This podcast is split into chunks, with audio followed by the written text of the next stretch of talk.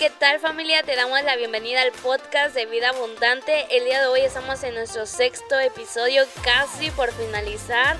Creo que lo hemos logrado, hemos estado siendo constantes en esta gran serie que Dios ha estado hablando a nuestras vidas de una manera extraordinaria. Esperamos que hayas aprendido mucho y que sobre todo puedas seguir adelante y que puedas continuar con tu conocimiento y poniéndolo en práctica. No lo olvides, conecta con nosotros pero sobre todo conecta con Jesús. A ver, levanten sus manos. Lo que sí es que vamos a tener que hacer un, plan de, trabajo para hacer un, este, unas clases de, aplaudir en la iglesia. Sí, porque algunos van para acá y otros van para acá. Y, entonces vamos a, hacer un, vamos a hacer un taller de aplaudir en la iglesia. Entonces estás en casa, qué bueno que estás conectando. Es tiempo de, es tiempo de tomar el link de esta transmisión y poderla eh, colocar en tus redes sociales, aquí en casa, los que estemos aquí en presencial, tiene chance de poder eh, poner este, entrar a Vida Abundante IDM, copiar el link de la transmisión y enviarlo a tu Facebook para que nos ayudes y que más personas puedan ah, escuchar el mensaje y puedan ver la transmisión y puedan encontrar algo que Dios les esté hablando. ¿De acuerdo? ¿De acuerdo? ¿Cómo están todos? ¿Cómo, ¿Cómo sintieron el jueves? ¿Qué tal estuvo el jueves? Pues estuvo perrón, ¿verdad? Estuvo padrísimo. Nos pasamos un tiempo increíble. Para los que no pudieron venir, pues yo creo que lo pudieron ver a través de, de nuestra cuenta de vida de YouTube. Entonces, eh, fue, un, fue, un, fue un jueves increíble. Yo creo que este día va a ser un día también donde Dios te va a hablar a tu corazón, donde Dios te va a hacer recordar algunas cosas que has olvidado y sobre todo es que va a sembrar nuevas semillas de eternidad a tu vida. ¿Estás de acuerdo con eso? ¿Estás de acuerdo con eso? Vamos a tomar un tiempo para, para entregar este momento en las manos de Dios y que Él sea el que hable, el que obre en tu corazón, en mi mente, en mi corazón y que Él sea el que, el que ponga su palabra en nuestra boca. ¿De acuerdo? Vamos a orar, Señor, gracias porque tú has sido fiel, has sido bueno. Señor, no hay nada que tú no hayas planeado, Señor. Para este tiempo tú nos has preparado Señor, gracias porque nos has traído en un proceso de aprendizaje. Señor, todas las series han estado conectadas y esta no es la excepción. Tú nos llevas cada día un aprendizaje más profundo de ti. Padre, toca a todos los que estamos aquí en presencial, pero también a todos aquellos que nos están viendo a través de los medios sociales. Señor, en el nombre precioso de Jesús, yo te pido que tú seas el que hable. Siembra semillas de eternidad en nuestros corazones. Estamos dispuestos, Señor, a escucharte en el nombre de Jesús. Amén. Entonces, hemos estado, viendo, hemos estado viendo las parábolas de Jesús, ¿verdad? Y, bueno, a mí en lo personal me encantan las parábolas de Jesús porque son como principios que Jesús enseña de una forma muy práctica, demasiado práctica. Si no las entiendes, pues entonces necesitarías tú un aprendizaje especial, ¿verdad? Pero yo creo que tú eres tan capaz de entender lo que Dios te enseña en una parábola porque es tan específico, pero al mismo tiempo es muy profundo. Del que está a tu lado son cosas profundas. Entonces, eh, hoy vamos a cerrar esta, esta temporada de, eh, pequeñas historias que cambian vidas con la, parábola de el hijo pródigo, ¿no? O el padre y sus dos hijos. ¿La, ¿La, has leído antes? ¿Sí? Pero qué, interesante es porque, porque siempre las cosas de familia son cosas candentes, ¿verdad? Son cosas como incómodas, son cosas que, que las hablas, pero a veces incluso hablar de cosas familiares es incómodo, ¿sí o no?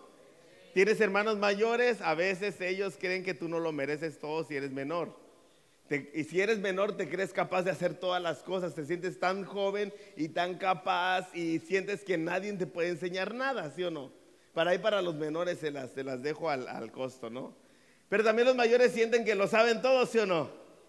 Sí, también dicen, no, yo sé más que tú, yo, yo me la sé de todas a todas, yo ya viví, les decimos a veces, ¿no?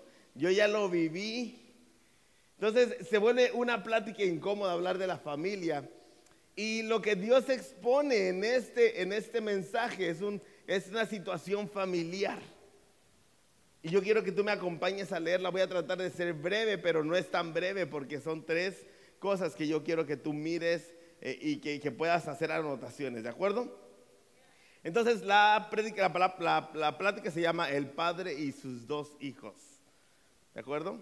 Y vamos a, vamos a ir a Lucas capítulo 15, versículo 11 al 19. Vamos a partir esta, esta parábola en tres secciones. Hijo, mayor, hijo menor, hijo mayor y el padre. ¿De acuerdo? Entonces, si ves que yo salto de un versículo a otro, pues no te preocupes, vamos a llegar siempre a leer toda la parábola. ¿De acuerdo?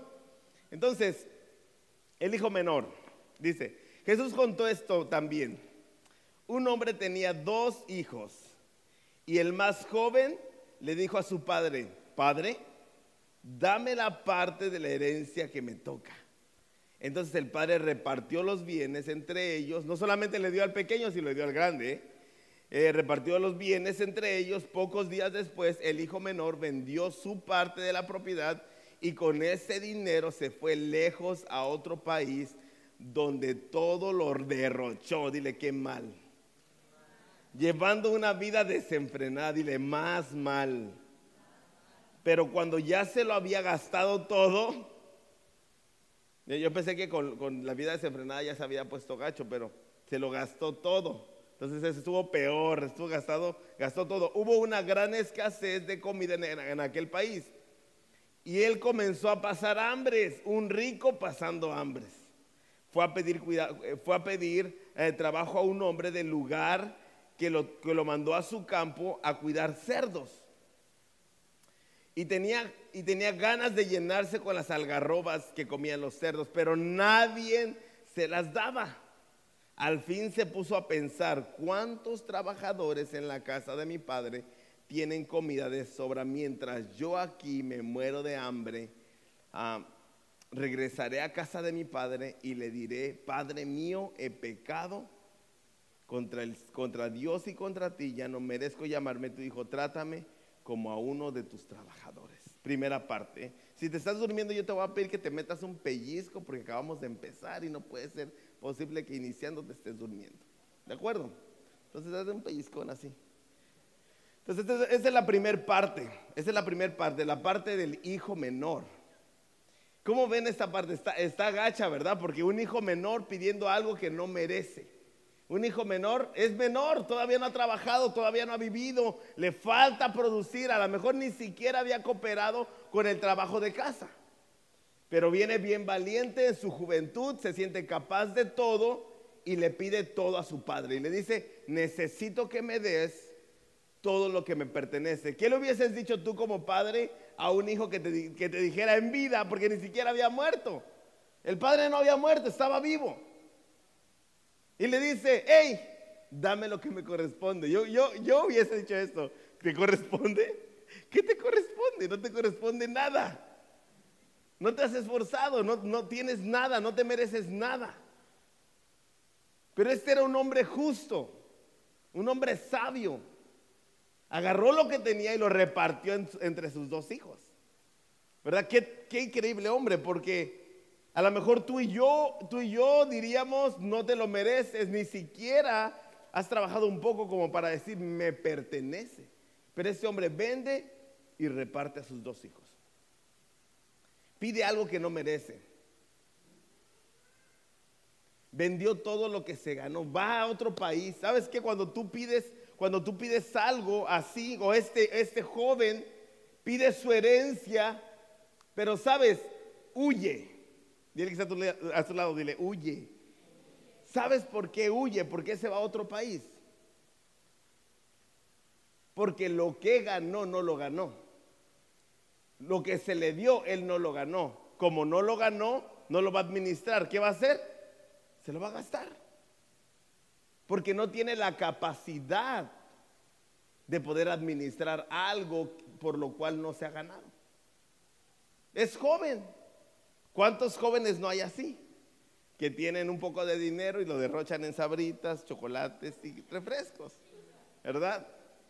Pero este joven agarra toda la fortuna y se va y se la echa en un par de meses. No, e, es, increíble malgastar lo que obtuvo, la herencia. Regularmente las herencias las cuidamos, las guardamos, las protegemos, pero este al ser inexperto agarra y la vende. Habiendo, habiendo sido rico lo perdió todo y tuvo que comer donde comían los cerdos. Eso es lo más bajo. ¿Te imaginas tú comer donde están los cerdos? Si a mí nada más me llega el olor y ya me estoy vomitando. Ahora, ¿te imaginas vivir con ellos? Y comer, tratar de que ellos te den de su comida. Ahora, ¿te imaginas comer comida de cerdos? ¿Qué comen los cerdos? Pero ¿qué es ese desperdicio? Mira, a veces es tortilla con frijol y verdura y pipí y popó. Todo revuelto en, una, en una buena dosis de comida. Ahora, ¿te imaginas tú estar en ese aspecto y tener que luchar con los cerdos para poder comer? después de haber sido rico? ¿Te puedes imaginar es esa escena? Un hombre rico comiendo algarrobas. Qué gacho, ¿verdad? Lo padre de este hijo, lo padre de este hijo es que recapacita. Del que está a tu lado, recapacita. Al final de esta lectura que tuvimos breve, dice que él pensó mi padre tiene gente trabajando para él, pues era rico, ¿verdad? Tiene gente que puede emplear y les está pagando y yo estoy aquí pasando hambres. Ya sé, voy a ir con mi padre y le voy a decir que no merezco ni que me llame hijo. ¿Sabes por qué él sentía que no podía ser llamado hijo? Porque había desperdiciado todo lo que se le había dado en un lugar desconocido. ¿Tú qué crees que hubiese sentido? ¿Tú, qué hubiese sentido en, en, ese, en ese, ¿cómo se llama cuando tú te metes en, ese zapato? Yo hubiese sentido vergüenza. Yo hubiese, me hubiese sentido avergonzado de, de, tomar algo que no me pertenece, malgastarlo. Es más, no sé si me hubiese atrevido a regresar. Pero él se atrevió a regresar. Dile que está a tu lado, se arrepintió. Y eso es lo que, lo que nos falta a algunos de nosotros arrepentirnos, ¿verdad? ¿Cierto? Ok, vamos con el hijo mayor, vamos a saltar un poquito al padre, vamos con el hijo mayor. ¿Sí estás logrando entender algún, algo? ¿Dios está hablando algo?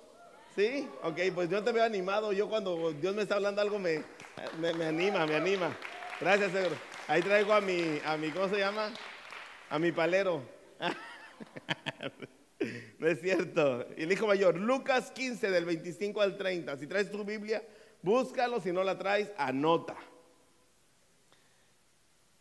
Vemos al que gastó, vemos al que malgastó, al que no merecía nada, pero aún así se le da, se lo gasta, pero se arrepiente. Aquí está el hijo mayor. El hijo mayor es otra historia. Dice, dice Lucas capítulo 15 del, del 25 al 30, dice, entre tanto, el hijo mayor estaba en el campo. ¿En dónde estaba? ¿Qué estaba haciendo? ¿Jugando a las canicas? No, trabajando. Cuando regresó de trabajar y llegó acerca de la casa, oyó la música. Estaba, la música en alta, entonces llamó a uno de los criados, porque dice que había música y baile. Eso ha estado muy bueno. Entonces llamó a uno de los criados y le preguntó, ¿qué está pasando? ¿Qué pasaba? El criado le dijo, es que su hermano ha vuelto. Y su padre ha mandado a matar el becerro más gordo porque lo, lo recobró sano y salvo. Pero tanto se enojó el hermano mayor que no quería entrar, así que su padre tuvo que salir a, rogarle que lo, que lo hiciera. Le dijo a su padre, tú sabes cuántos años te he servido sin, desobedecerte nunca y jamás me has dado ni siquiera un cabrito para tener una comida con mis amigos. En cambio ahora llega este. ¿Cuánto les decimos a veces cuando, tenemos coraje a uno? Este. Ahora llega este. ¿Sí? ¿Dónde me quedé? Ah, este hijo tuyo que que ha malgastado tu dinero con prostitutas y matas al becerro más gordo. Hijo mayor, dile que está a tu lado. Este siente coraje, ¿verdad? ¿Quién no sentiría coraje? Tú estás sudando en el campo, ahí con el asadón, porque antes ocupaban eh, becerros y ocupaban, ¿cómo se llama? Este, ¿Cómo se llama la, la, yunta? Ocupaban la yunta. ¿Cuál cámara es para poder voltear? ¿Esta cámara? Ok. Este, ocupaba la yunta, pero a lo mejor no tenía ni siquiera yunta, a lo mejor él le gustaba esforzarse y tenía el asadón y le estaba dando duro, duro, cuando de repente escucha la música en alta, ¿sí? ¿Qué está pasando? Porque hay fiesta en la casa de mi padre y yo que vivo ahí, que soy el mayor, no estoy invitado. Sintió coraje, ¿verdad? Traicionado. Porque no entiende por qué el padre aceptó al hijo menor que se había gastado todo. Porque el padre dice, bienvenido. ¿Por qué le mata el becerro más gordo? ¿Por qué si a mí ni siquiera me has dado nada, aunque yo he trabajado para ti toda una vida y no tengo nada? qué coraje.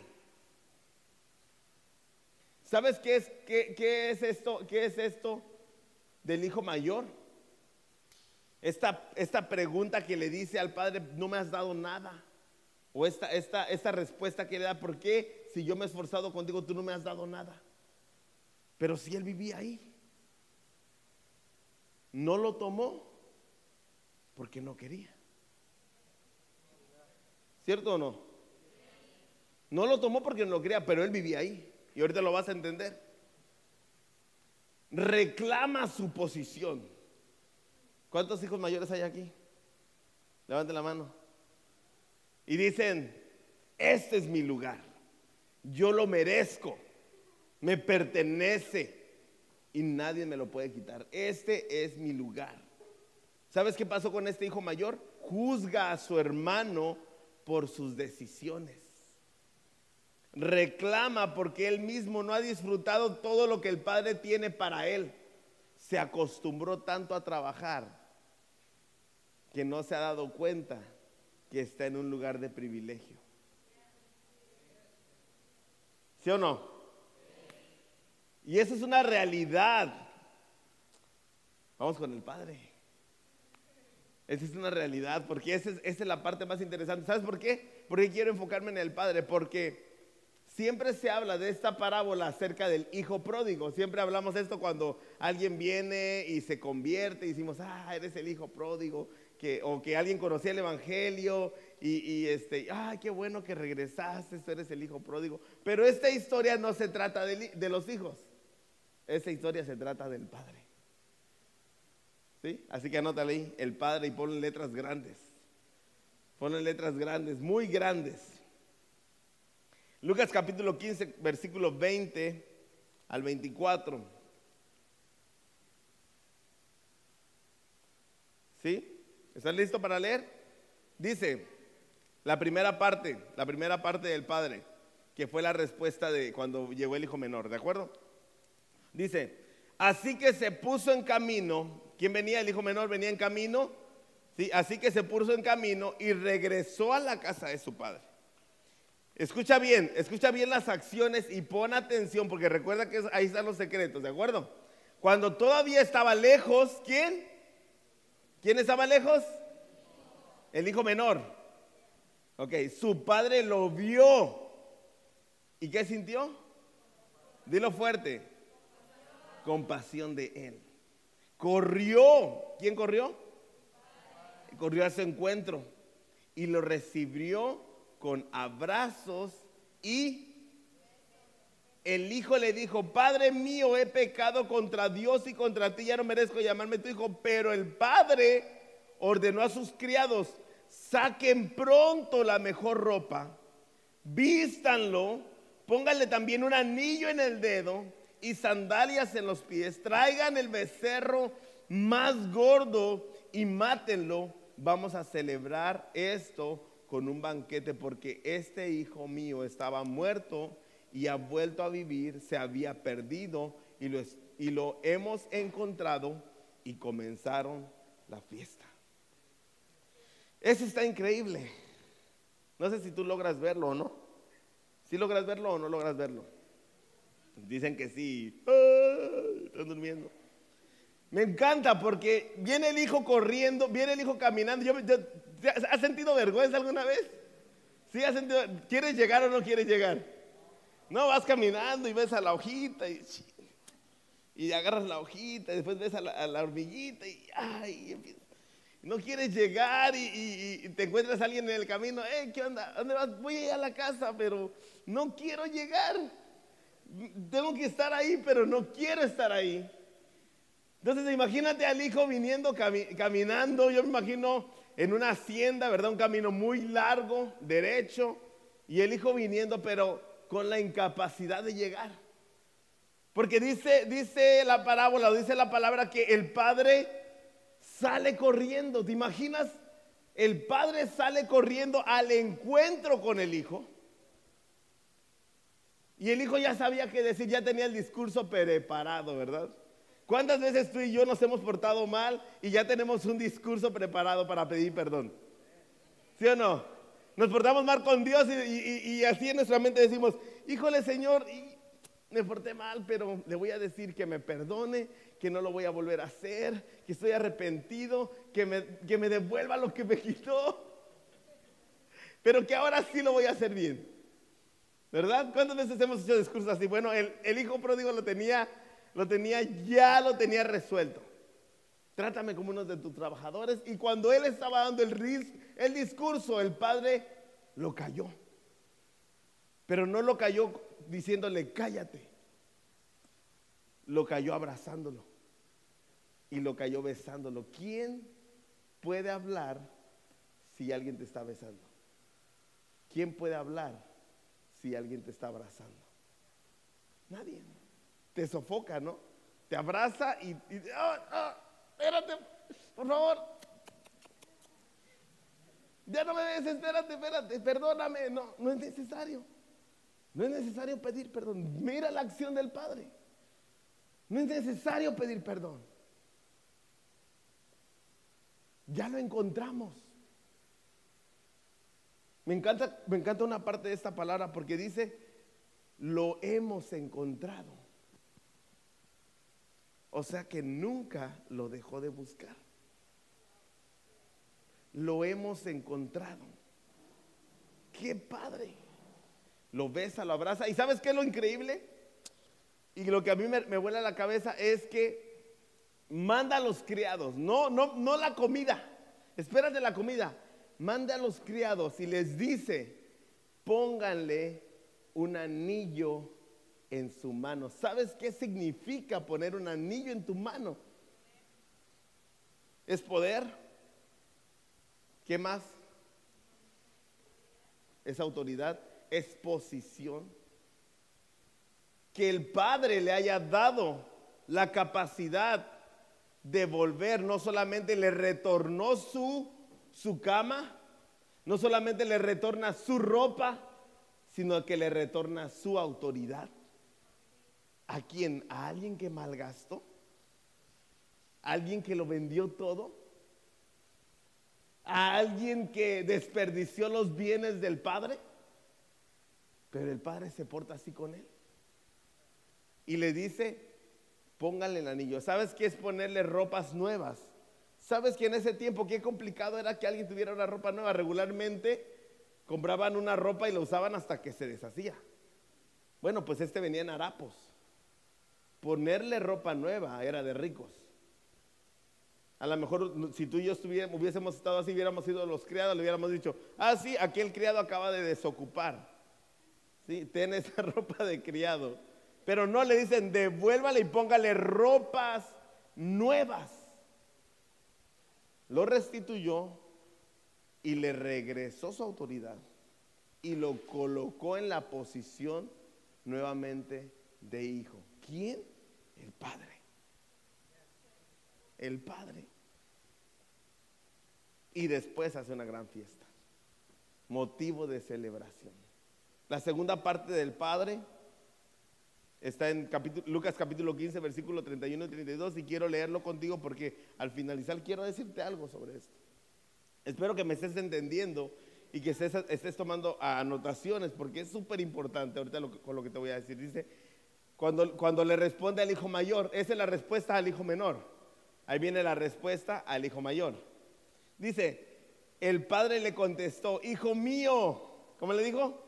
Hijo mío, tú siempre has estado conmigo. Y todo lo que tengo es tuyo. Pero había que celebrar esto con un banquete y alegrarnos porque tu hermano que estaba muerto ha vuelto a vivir. Se había perdido y lo hemos encontrado. ¿Sabes la respuesta del hijo mayor? Cualquier padre hubiera dicho, cállate, es mi dinero. Cállate, no digas nada. Yo sé cómo gasto mi dinero. A mí me costó. Pero le responde, hijo mío, tú siempre has estado conmigo. Todo lo que tengo es tuyo. Todo te pertenece. ¿Sí me entiendes? ¿Estás entendiendo o no? Me encanta porque esta representación del Padre se mueve en un aspecto de amor, de gracia, de restitución, de perdón. ¿A quién se parece? ¿A quién se parece esta representación del Padre? Se parece a Dios Padre, ¿verdad? Es igual. Sabes, a veces somos cristianos, somos cristianos nuevos. Y el Padre nos da, ten hijo, aquí está lo que te pertenece. Ya lo tenía preparado para dártelo. Y estos, estos cristianos nuevos agarran y se llevan todo al mundo y lo malgastan y lo pierden y lo, lo venden y después regresan al Padre. ¿Y el Padre qué dice? Bienvenido. Lo perdiste, lo voy a restituir porque te amo, porque deseo estar contigo, porque nunca te he dejado de buscar. ¿Sabes? Cornu, Cornu en el, en el Zoom que hemos estado teniendo, Cornu hace una referencia acerca de que antes de esta parábola hay dos parábolas importantes. Las dos parábolas se tratan de, de que algo se perdió y se vuelve a encontrar. Las dos parábolas. La oveja perdida, ¿qué pasa? El, el pastor pierde la oveja y ¿qué pasa? ¿Cómo? La va a buscar hasta que la encuentra y hace una fiesta porque la encontró. La moneda perdida, la, mujer que pierde la moneda, mueve todo, mueve todo. Levanta todas las cosas y encuentra la moneda y le dice a todos sus vecinos, hey, la encontré. Vamos a celebrar, alégrense conmigo.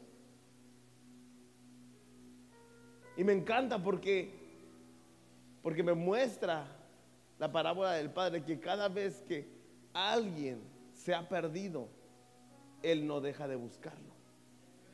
Él no deja de esperarte. Él no deja de, de tomar el tiempo para asomarse por la ventana y de enviar siervos. Hey, ahorita que vas a comprar víveres, fíjate y observa si no miras a mi hijo.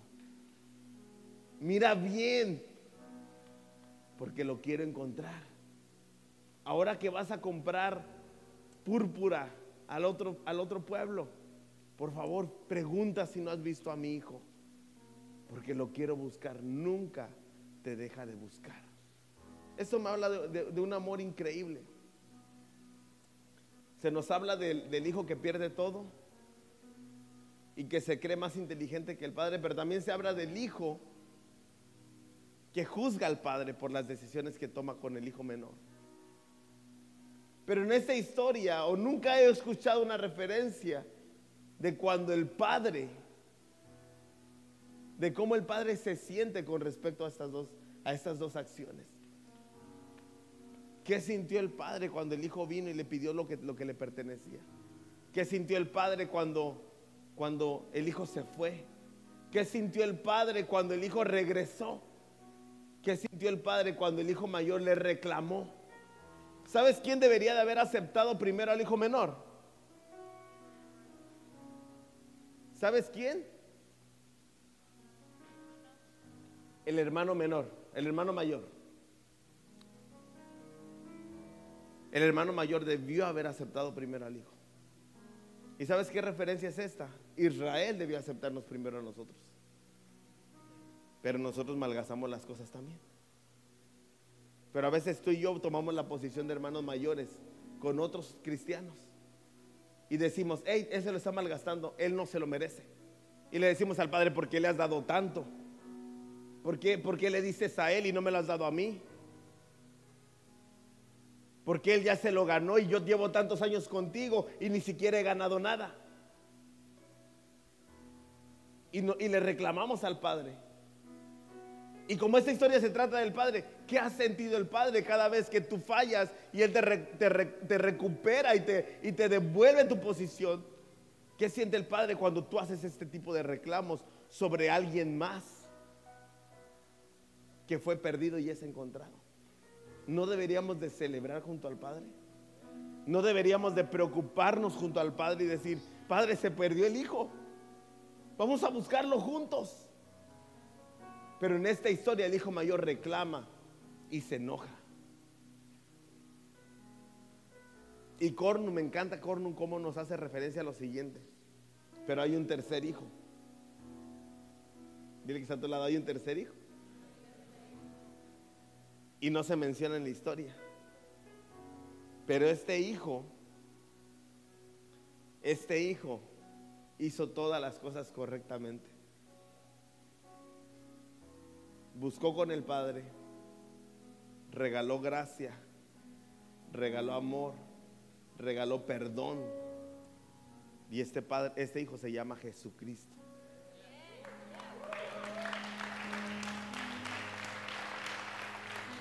Este hijo se llama Jesucristo. ¿Sabes? Él vino como hijo porque el grande no tuvo la capacidad ni el menor tuvo la capacidad. Necesitábamos a alguien más. Y Él vino a entregarse en amor, en perdón, en gracia. Yo no sé si tú has tomado alguna posición en algún momento de juicio, de reclamo, de falta de perdón. Yo no sé si tú has tomado esa posición ya sea que haya sido como el hijo mayor, porque siempre tomamos alguna, ¿verdad? El hijo mayor o el hijo menor, pero a veces tenemos de ambas. Yo creo que es tiempo de no parecernos al hijo mayor o al menor, yo creo que es tiempo de parecernos a Jesucristo. Yo creo que es tiempo de dejar de emitir juicios y creo que es tiempo de empezar a amar más, a perdonar más, a buscar más, a ceder más. Porque ese es el principio de Jesús. La máxima expresión del amor es la generosidad. Por eso de tal manera amó Dios al mundo. El Padre siempre tiene el anhelo de darle a sus hijos. Es, es su naturaleza, es lo que Él es, Él es amor. Dice, dice, dice en primera de Juan capítulo capítulo 4, versículo 8 al 9 dice, el que no ama no ha conocido a Dios porque Dios es amor. Dios nos mostró su amor hacia nosotros al enviar a su Hijo único al mundo para que tengamos vida por medio de Él.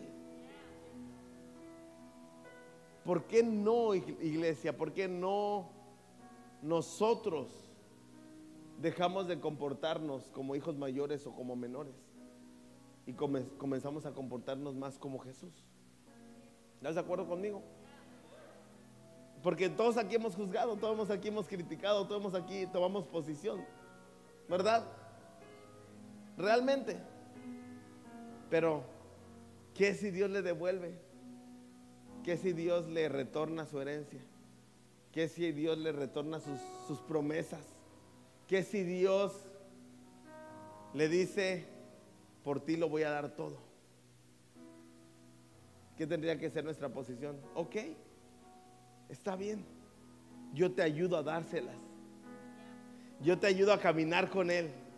Yo te ayudo a caminar con Él y no solamente a caminar con Él, sino a devolverle todo aquello que había perdido. ¿De acuerdo? Ponte, ponte de pie. Yo no sé si Dios te ha hablado algo el día de hoy. Yo, yo espero que sí.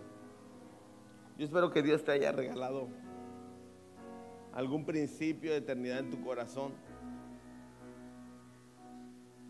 Y creo que, que Él ha sido bueno con nosotros. Y yo espero, espero que la presencia de Dios esté en tu vida. Vamos